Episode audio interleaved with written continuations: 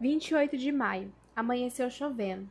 Tenho só três cruzeiros porque emprestei cinco para Leila ir buscar minha filha no hospital.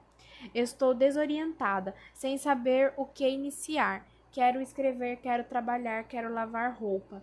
Estou com frio e não tenho sapato para calçar. Os sapatos dos meninos estão furados.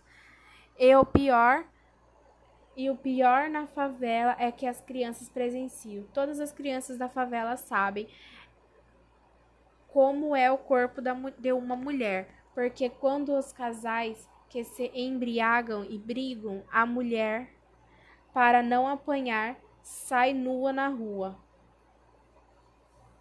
Quando começam as brigas, os favelados deixam seus afazeres para presenciar o bate-fundos, de modo que, quando a mulher sai correndo nua, é um verdadeiro espetáculo para o Zé Povinho. Depois começam os comentários entre as crianças.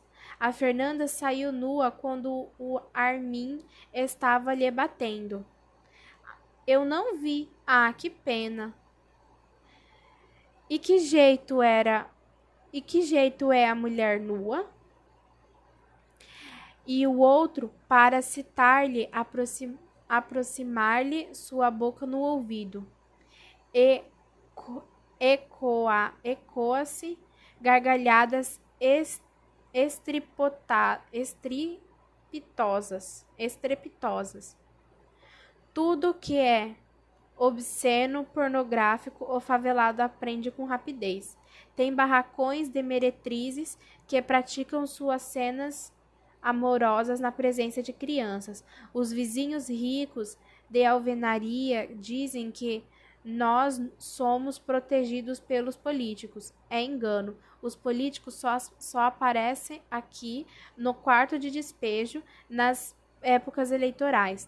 Este ano já tivemos visitas do candidato a deputado Dr. Paulo de Campos Moura, que nos deu feijão e ótimos cobertores, que pegou que chegou numa época oportuna, antes do frio.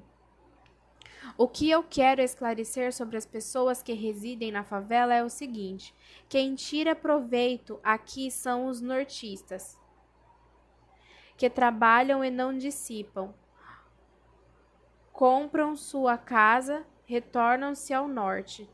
Aqui na favela, os que fazem barracões para residir e os que fazem para alugar. E os aluguéis são de 500 a 700.